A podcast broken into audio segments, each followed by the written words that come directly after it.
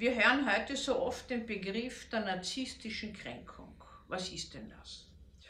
Früher hat man Narzissmus eigentlich nur pathologisch, krankhaft gesehen. Die ärgsten Egoisten waren die ärgsten Narzissten. Man hat Bezug genommen auf die griechische Sage, dass der Jüngling Narkissos sich verliebt in sein Spiegelbild und hat gemeint, wenn jemand sich ständig in anderen spiegeln muss, dann ist das ein Narzisst. Das stimmt schon ein narzisstischer Mensch, ein pathologisch narzisstischer Mensch, der lebt im größten Selbst, stellt sich überhaupt nicht in Frage, sondern alle anderen, entwertet alle anderen, sind alle weit unter ihm, ständig im Unrecht, machen alles falsch. Ein einziger weiß, wie es im Leben lang geht, nämlich er oder sie selbst, wenn narzisstische äh, Menschen hier sich präsentieren.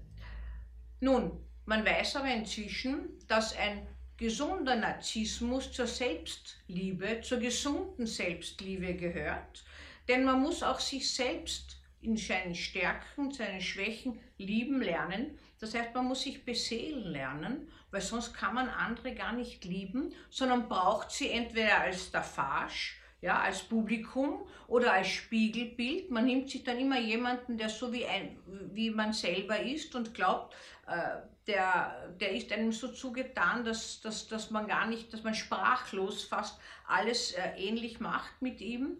Das ist nicht Sinn und Zweck äh, von Beziehungen, sondern die Selbstliebe dient eigentlich als Motor für die Liebe im Leben sollte aber nicht nur in egoistischer Form vorhanden sein, sondern einfach in einer gut ausgewogenen Balance zwischen Kritikfähigkeit und zwischen Liebe.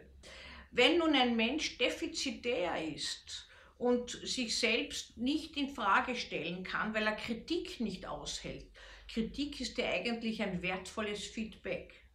Die Kritik die trifft ja am meisten, die man selbst unausgesprochen äh, hat gegen sich selbst gerichtet. Wenn man die außen hört, verfällt man, weil die trifft mitten ins Herz. Dass ein Mensch Kritik nicht erträgt, liegt daran, dass er nicht wirklich frustrationstolerant ist. Das heißt, er kann Frustrationen, andere Ansichten wahnsinnig schwer annehmen, stellt alles in Frage und bevor er selbst in sich zusammenbricht, attackiert der andere.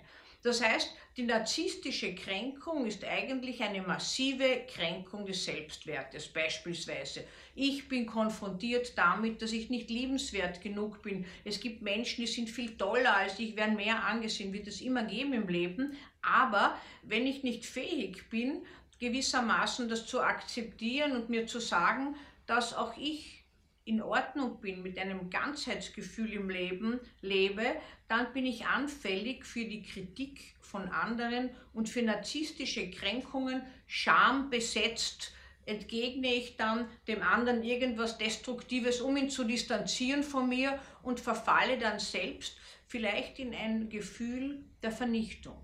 Diese Vernichtungsgefühle wenden sich manchmal abrupt von einem weg nach außen Manchmal machen Menschen Selbstdestruktion, Selbstmordversuche in solchen Zuständen.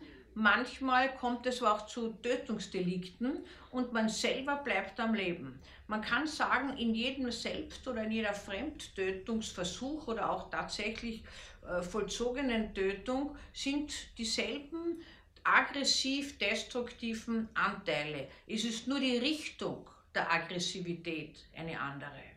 Das heißt, wir sind eigentlich aufgerufen, ein bisschen die Wichtigkeit unseres eigenen Selbst zurückzustellen, weniger kränkungsanfällig zu sein und mehr uns für andere Ansichten zu öffnen, die nicht gleich in Frage zu stellen, sondern als konstruktive Erweiterung der eigenen Lebensperspektive wahrzunehmen.